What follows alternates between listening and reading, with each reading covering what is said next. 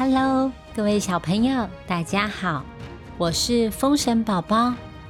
宝宝今天要继续跟大家说灯猴爱告状的故事。在说故事之前，宝宝要特别感谢长期赞助我们、支持我们的朋友：素贞、于琪、宇文、维尼、子宁、子堂。谢谢大家的支持，我们才能持续做好听的节目给各位大朋友、小朋友听哦。记得听完故事的时候，要跟宝宝一起学台语。还有，最后宝宝会问一个问题，大家如果知道答案的话，可以到风神宝宝儿童剧团的粉丝专业留言给我们，回答问题。就有机会可以获得小礼物哦！祝大家虎年行大运，新年快乐！那今天的故事要开始喽。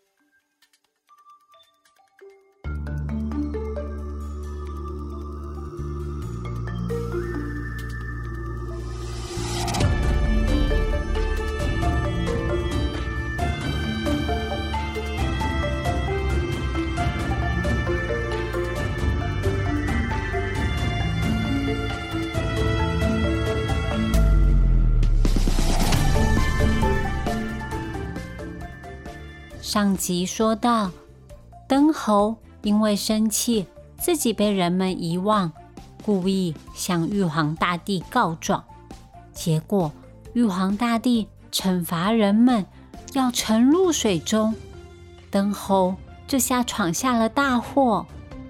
神明的联合赖群组里面也炸开了，留言讯息半天都划不到第一页。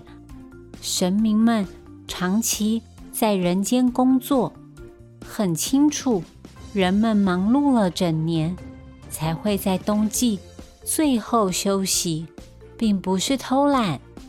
灯猴没有勇气在群组坦白，私下偷偷的跟土地公招认自己的错误。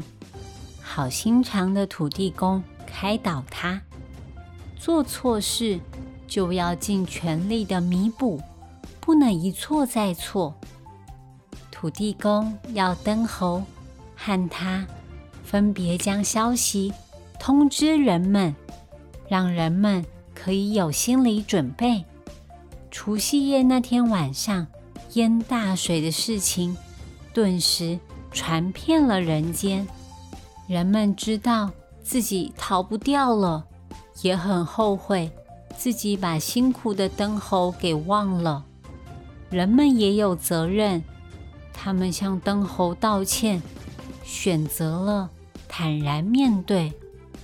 他们把阳间供奉的神明送回天界，不要受到大水的迫害。神明们很感动，他们暗自下定决心，一定要帮无辜的人们求情。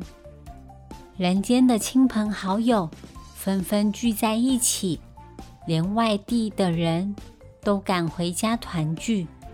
大家煮了丰盛的晚餐，并且把金钱分给孩子们。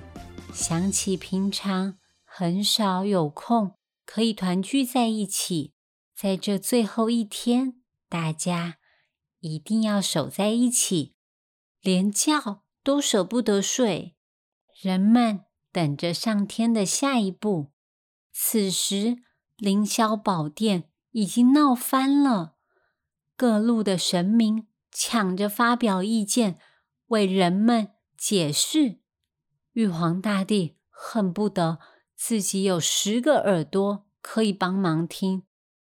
眼前，光是妈祖娘娘的分灵就有七十二个。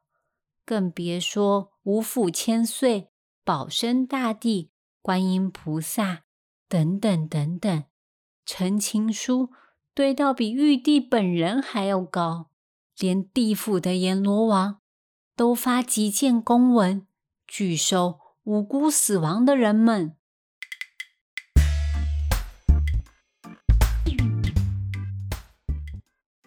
所以你们是说，人们并没有偷懒，也没有浪费粮食，都是我乱说话。我愿意承担惩罚。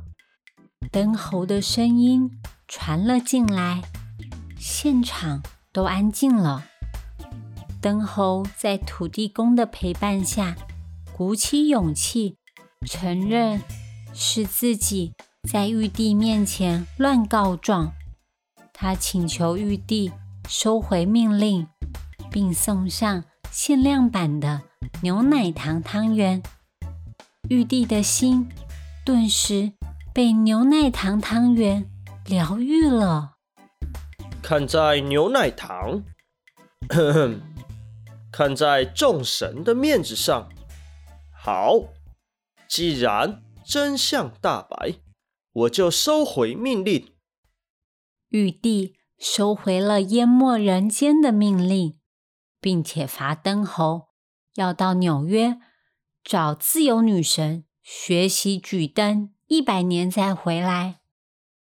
天亮了，紧张等待了一夜的人们。发现什么事情都没有发生，大家都好开心，纷纷互相说着恭喜，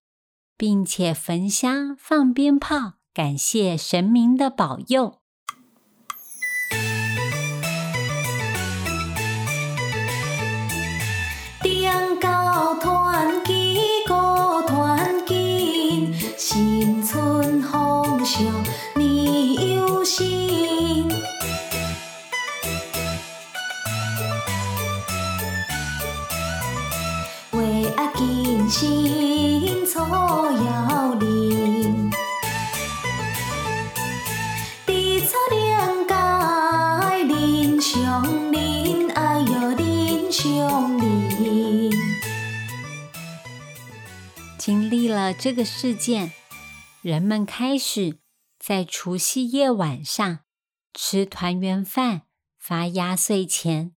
初一走春，探访亲友；初二回娘家，探望妻子的父母。到了初四，迎回当初送走的神明。初五正式开始。恢复工作，种种习俗都流传到了现在。过年是不是很好玩呢？我最喜欢过年了，你呢？好啦，灯猴的故事说到这里。今天的问题是，请问是谁陪着灯猴一起到了凌霄宝殿？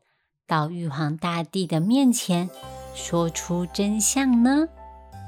小朋友知道答案的话，欢迎到风神宝宝儿童剧团粉丝专业留言给我们，把答案告诉我们吧。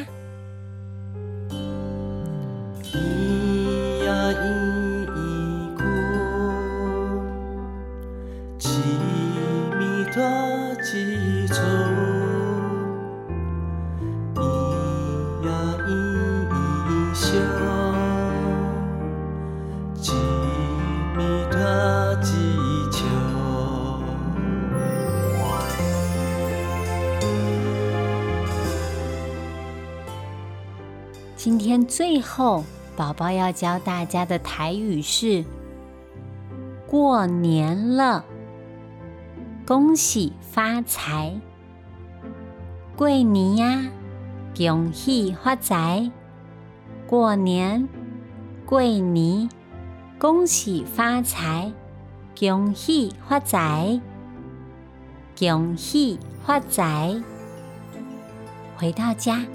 看到长辈，记得说“恭喜发财”，应该就可以拿到红包吧？那我们下次见，新年快乐，拜拜。